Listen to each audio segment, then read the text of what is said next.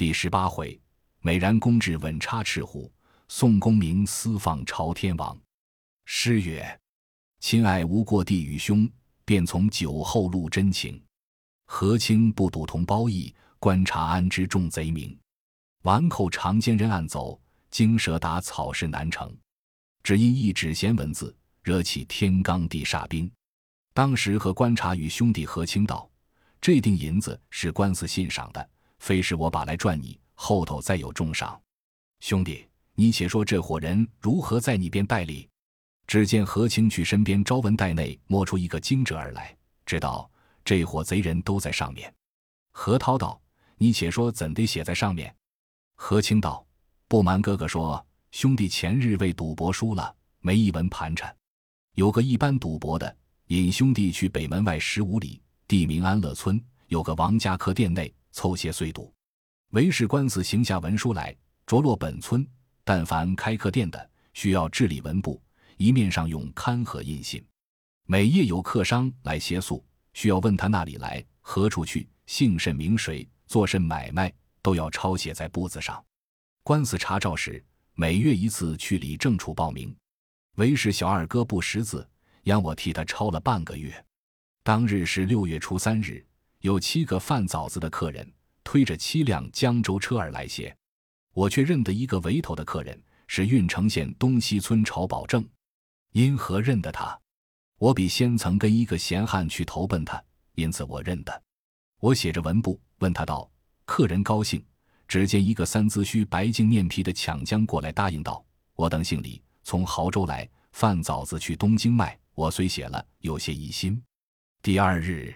他自去了，店主带我去村里巷赌，来到一处三岔路口，只见一个汉子挑两个桶来，我不认得他。店主人自与他私叫道：“白大郎那里去？”那人应道：“有单醋，将去村里财主家卖。”店主人和我说道：“这人叫做白日鼠白胜，他是个赌客。”我也只安在心里。后来听得沸沸扬扬的说道：“黄泥冈上一伙贩枣子的客人，把蒙汉要麻翻了人，劫了生辰纲去。”我猜不是曹保正，却是误谁？如今只补了白胜，一问便知端的。这个经纸儿是我抄的副本。何涛听了大喜，随即引了兄弟何清静到州衙里见了太守。府尹问道：“那公事有些下落吗？”何涛禀道：“略有些消息了。”府尹叫进后堂来说，仔细问了来历。何清一一禀说了，当下便差八个做工的一同何涛。何清连夜来到安乐村，叫了店主人做眼，竟奔到白胜家里。却是三更时分，叫店主人转开门来打火。只听得白胜在床上作声，问他老婆时，却说道：“害热病不曾得汗。”从床上脱缰起来，见白胜面色红白，就把锁子绑了，喝道：“黄泥冈上做的好事！”白胜那里肯认，把那妇人捆了，也不肯招。众做工的绕屋寻赃寻贼，寻到床底下，见地面不平，众人掘开，不到三尺深，众多工人发声喊：“白胜面如土色，就地下取出一包金银，随即把白胜头脸包了，带他老婆扛抬赃物，都连夜赶回济州城里来。却好五更天明时分，把白胜押到厅前，便将锁子捆了，问他主情造意。白胜抵赖。死不肯招朝保证等七人，连打三四顿，打得皮开肉绽，鲜血迸流。府尹喝道：“告的正主招了赃物，捕人已知是郓城县东西村朝保证了。你这厮如何赖得过？你快说那六人是谁，便不打你了。”白胜又挨了一些，打熬不过，只得招道：“为首的是朝保正，他自同六人来纠合白胜与他挑酒。”其实不认得那六人，知府道：“这个不难，只拿住曹保正，那六人便有下落。先取一面二十斤死家加了白胜，他的老婆也锁了，押去女牢里监收。随即押一纸公文，就差何涛亲自带领二十个眼明手快的工人，经去郓城县投下，着落本县，立等要捉曹保正，并不知姓名六个正贼，就带袁解生陈刚的两个虞后做眼拿人。”一同和观察领了一行人去时，不要大惊小怪，只恐怕走透了消息。星夜来到郓城县，先把一行工人并两个虞后都藏在客店里，只带一两个跟着来下公文，径奔郓城县衙门前来。当下四排时分，却知知县退了早衙，县前静悄悄的。何涛走去县对门一个茶坊里坐下，吃茶相等，吃了一个泡茶，问茶博士道：“今日如何县前问的静？”茶博士说道：“知县相公早衙方散，一应工人和告状的都去吃饭了，未来。”何涛又问道：“今日县里不知是那个押司值日？”茶博士指着道：“今日值日的押司来也。”何涛看时，只见县里走出一个吏员来。看那人时，怎生模样？但见眼如丹凤，眉似卧蚕，滴溜溜两耳垂珠，明皎皎双睛点漆，唇方口正，姿须的格轻盈，额阔顶平，皮肉天苍饱满。坐定时浑如虎象，走动时有若狼形。年纪三旬，有养济万人之度量，身躯六尺，怀扫除四海之心机，上应星魁。感乾坤之秀气，下临凡事，具山岳之将领，志气轩昂，胸襟秀丽，刀笔杆七霄相国，声名不让孟尝君。那押司姓宋，名江，表字公明，排行第三，祖居郓城县宋家村人士。为他面黑身矮，人都唤他做黑宋江。又且余家大孝，为人仗义疏财，人皆称他做孝义黑三郎。上有父亲在堂，母亲丧早；下有一个兄弟，唤作铁扇子宋清，自和他父亲宋太公在村中务农，守些田园过活。这宋江自在郓城县做押司，他刀笔精通，力道纯熟，更兼爱惜枪棒，学得武艺多般。平生只好结识江湖上好汉，但有人来投奔他的，若高若低，无有不纳，便留在庄上管谷，终日追陪。并无厌倦，若要起身尽力资助，端地是挥霍，视金似土。人问他求钱物，亦不推脱，且好做方便，每每排难解纷，只是周全人性命。如常散失棺材要饵，济人贫苦，周人之急，扶人之困。以此山东、河北闻名，都称他做及时雨，却把他比得做天上下的及时雨一般，能救万物。曾有一首《临江仙》，赞宋江好处：其自花村刀笔利，英灵上应天星。疏财仗义更多能，是亲行孝敬，待世有声名。既若福清心慷慨，高明冰月双清，及时甘于四方称。山东呼保义，豪杰宋公明。当时宋江带着一个伴当走江出现前来。只见这个官察当街迎住，叫道：“亚斯，此间请坐拜茶。”宋江见得四个工人打扮，慌忙搭理道：“尊兄何处？”何涛道：“且请押司到茶坊里面吃茶说话。”宋公明道：“锦领。”两个入到茶坊里坐定，半当都叫去门前等候。宋江道：“不敢拜问尊兄高兴。”何涛答道。小人是济州府机部使臣和观察的便是，不敢动问押司高姓大名。宋江道：“见眼不识观察，少罪。”小吏姓宋名江的便是。何涛倒地便拜，说道：“久闻大名，无缘不曾拜师。”宋江道：“惶恐。”观察请上座。何涛道：“小人是一小弟，安敢站上？”宋江道。观察是上司衙门的人，又是远来之客，两个谦让了一回。宋江做了主位，何涛做了客席。宋江便叫茶博士将两杯茶来。没多时，茶到，两个吃了茶，茶盏放在桌子上。宋江道：“观察到毕县，不知上司有何公务？”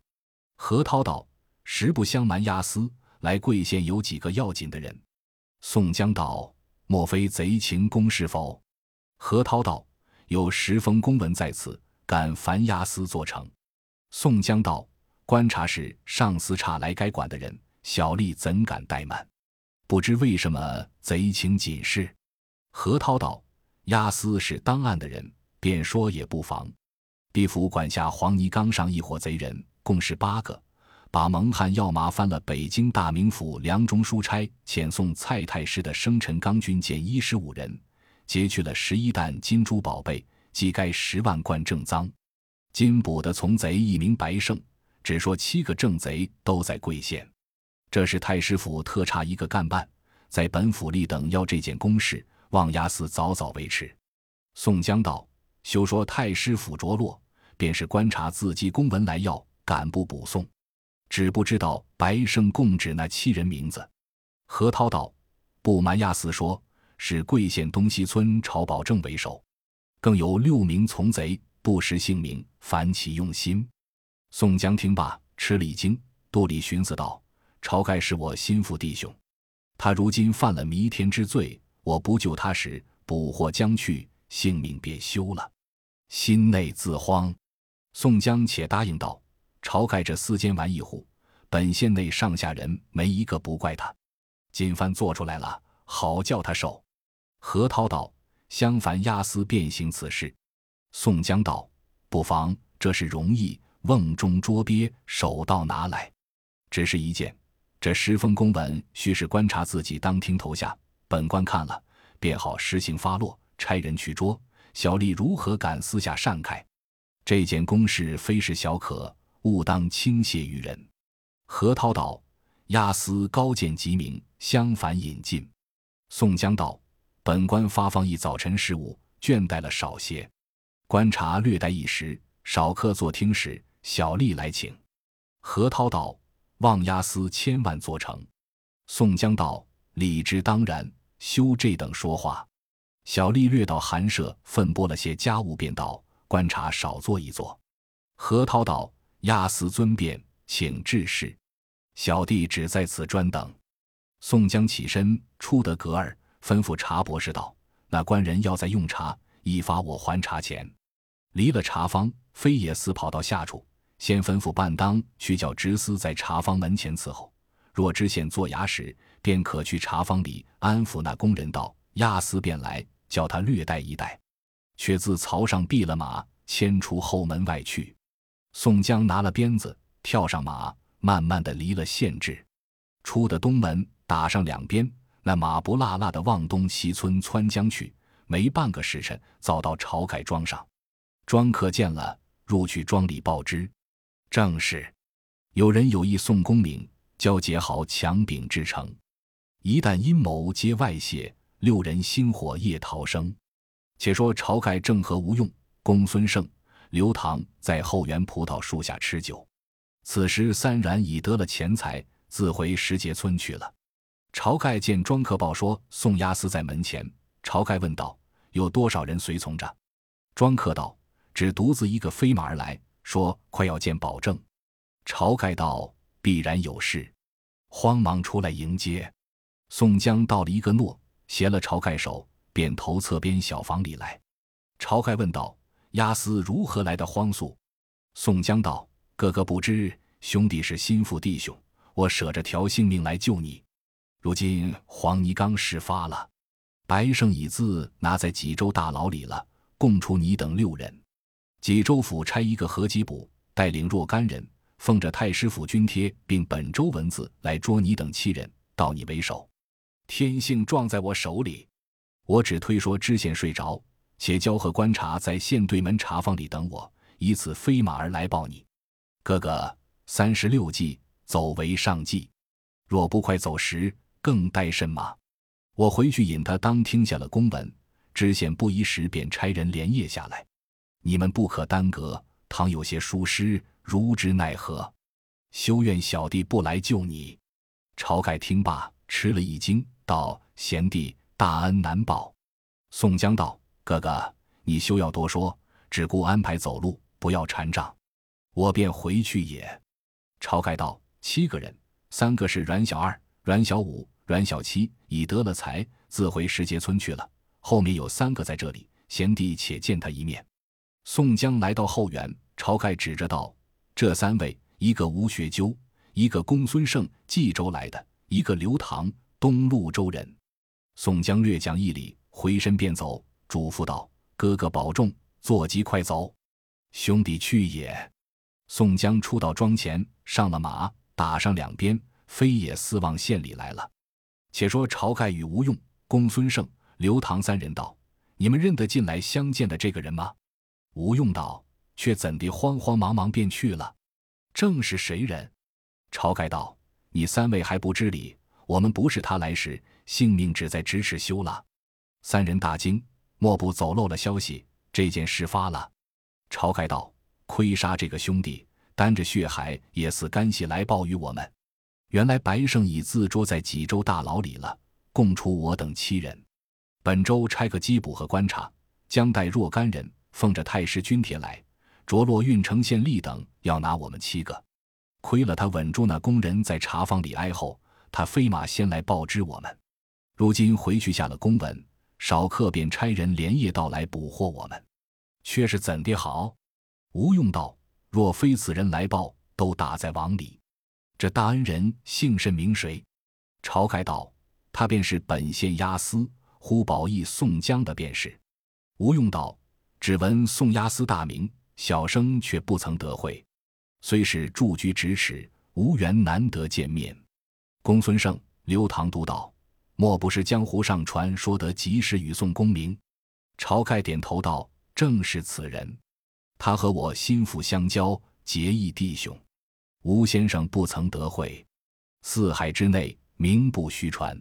结义的这个兄弟也不枉了。”晁盖问吴用道：“我们是在危急，却是怎地解救？”吴学究道：“兄长不须商议，三十六计，走为上计。”晁盖道：“却才宋押司也教我们走为上计，却是走那里去好？”吴用道：“我已寻思在肚里了。如今我们收拾武器弹挑了，一齐都走，奔石碣村三阮家里去。”晁盖道：“三阮是个打渔人家，如何安得我等许多人？”吴用道：“兄长，你好不精细。石碣村那里一步步进去，便是梁山坡。”如今山寨里好生兴旺，官军捕盗，不敢正眼看他。若是赶得紧，我们一发入了伙。晁盖道：“这一论正合无益，只恐怕他们不肯收留我们。”吴用道：“我等有的是金银，送献些与他，便入了伙。”晁盖道：“既然嫩地商量定了，事不宜迟。吴先生，你便和刘唐带了几个庄客，挑担先去阮家安顿了。”却来汉路上接我们，我和公孙先生两个打病了便来。吴用、刘唐把这生辰纲打劫的金珠宝贝做五六担装了，叫五六个庄客一发吃了酒食。吴用绣了铜链，刘唐提了破刀，肩压着五七担，一行十数人投石碣村来。晁盖和公孙胜在庄上收拾，有些不肯去的庄客，激发他些钱物，从他去投别主。愿去的都在庄上并叠财物，打拴行李。有诗为证：太师伏都下州来，晁盖群巡守祸胎。不是宋江前往报，七人难免这场灾。再说宋江飞马去到下处，连忙到茶坊里来，只见和观察正在门前望。宋江道：“观察久等，却被村里有个亲戚在下处说些家务，因此耽搁了些。”何涛道。有樊押司引进，宋江道：“请观察到县里。”两个入得衙门来，正知知县石文斌在厅上发落事务。宋江将着十封公文引着和观察，直指书案边，叫左右挂上回避牌。宋江向前禀道：“奉冀州府公文，为贼情紧急公务，特差机部使臣和观察到此下文书。”知县接来拆开，就当听看了，大惊，对宋江道。这是太师府差干办来历等要回话的勾当，这一干贼便可差人去捉。宋江道：“日间去只怕走了消息，只可差人就夜去捉，拿得朝保证来，那六人便有下落。”石知县道：“这东西村朝保正闻名是个好汉，他如何肯做这等勾当？”随即叫唤魏斯并两个都头，一个姓朱名同，一个姓雷名恒。他两个非是等闲人也。当下朱仝、雷恒两个来到后堂，领了知县言语，何县尉上了马，进到魏斯，点起马步弓手，并土兵一百余人，就同和观察，并两个余后坐眼拿人。当晚都带了绳索军器，县尉骑着马，两个都头一个乘马，各带了腰刀、弓箭，手拿破刀，前后马步弓手簇拥着，出的东门，飞奔东西村朝家来。到的东西村里，已是一更天气，都到一个观音庵取旗。朱仝道：“前面便是朝家庄，晁盖家有前后两条路。若是一发去打他前门，他往后门走了；一起哄去打他后门，他奔前门走了。我须知晁盖好生了得，又不知那六个是什么人，必须也不是良善君子。那厮们都是死命，倘或一齐杀出来，又有庄客协助。”却如何抵敌他？只好声东击西，等那厮们乱窜，便好下手。不若我和雷都头分作两路，我与你分一半人，都是步行去，先往他后门埋伏了。等候呼哨响为号，你等向前门只顾打入来，见一个捉一个，见两个捉一双。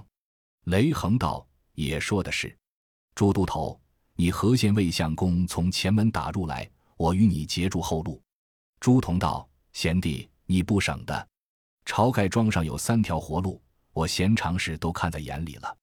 我去那里，须认得他的路数，不用火把便见。你还不知他出没的去处，倘若走漏了事情，不是耍处。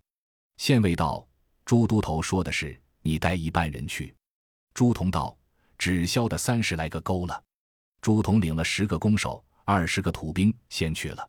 县尉再上了马。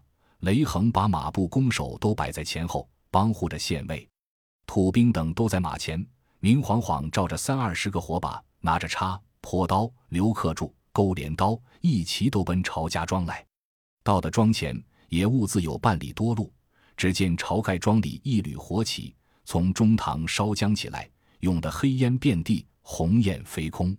又走不到十数步，只见前后门四面八方，约有三四十把火发。焰腾腾的一齐兜着，前面雷横拿着坡刀，背后众土兵发着喊，一起把庄门打开，都扑入里面看时，火光照得如同白日一般明亮，并不曾见有一个人。只听得后面发着喊，叫将起来，叫前面捉人。原来朱仝有心要放晁盖，故意转雷横去打前门。这雷横亦有心要救晁盖，以此争先要来打后门，却被朱仝说开了。只得去打他前门，故意这等大惊小怪，声东击西，要催逼晁盖走了。朱仝那时到庄后时，兀自晁盖收拾未了。庄客看见，来报与晁盖说道：“官军到了，事不宜迟。”晁盖叫庄客四下里只顾放火，他和公孙胜引了十数个的去的庄客，纳着喊，挺起破刀，从后门杀将出来，大喝道：“当吾者死！”避我者生，朱仝在黑影里叫道：“保证休走！朱仝在这里等你多时。”晁盖那里顾他说：“与同公孙胜舍命，只顾杀出来。”朱仝须闪一闪，放开条路，让晁盖走了。晁盖却叫公孙胜引了庄客先走，他独自压着后。朱仝使步弓手从后门扑入去，叫道：“前面赶捉贼人！”雷横听的，转身便出庄门外。叫马步弓手分头去赶，雷横自在火光之下东观西望，做寻人。朱仝撇了土兵，挺着刀去赶晁盖。晁盖一面走，口里说道：“朱都头，你只管追我做什么？我须没歹处。”朱仝见后面没人，方才敢说道：“保证你兀自不见我好处。我怕雷横执迷，不会做人情，被我赚的打你前门。我在后面等你出来放你。”你见我闪开条路让你过去，你不可投别处去，只出梁山坡可以安身。晁盖道：“深感救命之恩，翌日必报。有诗为证：卜道如何与道通，只因人异动其中。都头以自开生路，观察焉能见大功？”朱仝正赶间，只听得背后雷横大叫道：“休叫走了人！”朱仝吩咐晁盖道：“保证。”你休慌，只顾一面走，我自时转他去。朱仝回头叫道：“有三个贼往东小路去了。”雷都头，你可急赶！雷横领了人，便投东小路上，并土兵众人赶去。朱仝一面和晁盖说着话，一面赶他，却如防送的相似。渐渐黑影里不见了晁盖，朱仝只做失脚扑地，倒在地下。众土兵向前扶起，急救得朱仝，答道：“黑影里不见路径，失脚走下野田里，滑倒了，闪错了左腿。”县尉道：“走了正贼，怎生奈何？”朱仝道：“非是小人不敢，其实月黑了，没做到里处。这些土兵全无几个有用的人，不敢向前。”县尉再叫土兵去赶，众土兵心里道：“两个都头上兀自不济事，进他不得，我们有何用？”都去虚赶了一回，转来道：“黑地里正不知哪条路去了。”雷横也赶了一直回来，心内寻思道。朱仝和晁盖最好，多赶是放了他去。我没来由做什么恶人，我也有心意要放他，今已去了，只是不见了人情。晁盖那人也不是好惹的，回来说道：“那里赶得上？这伙贼端得了得。”县尉和两个都头回到庄前时，已是四更时分。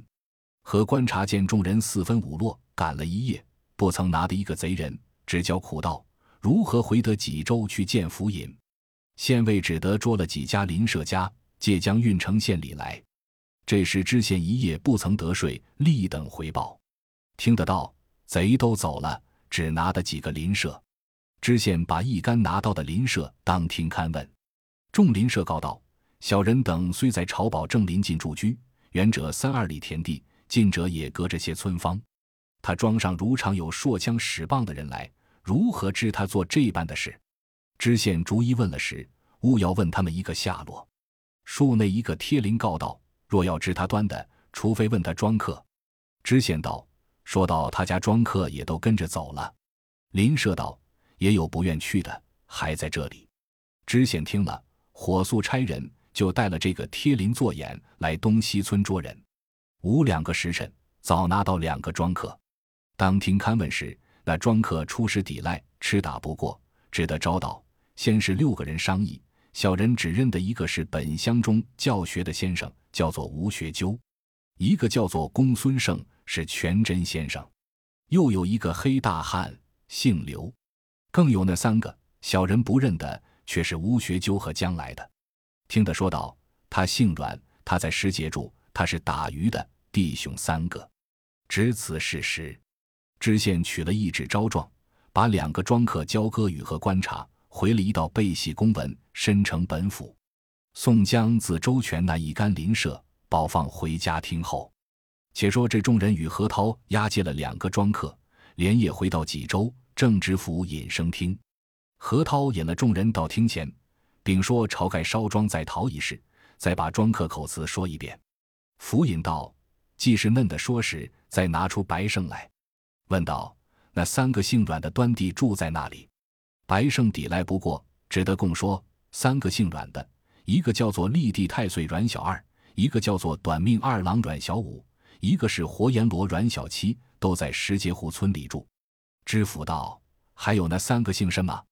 白胜告道：一个是智多星吴用，一个是入云龙公孙胜，一个叫做赤发鬼刘唐。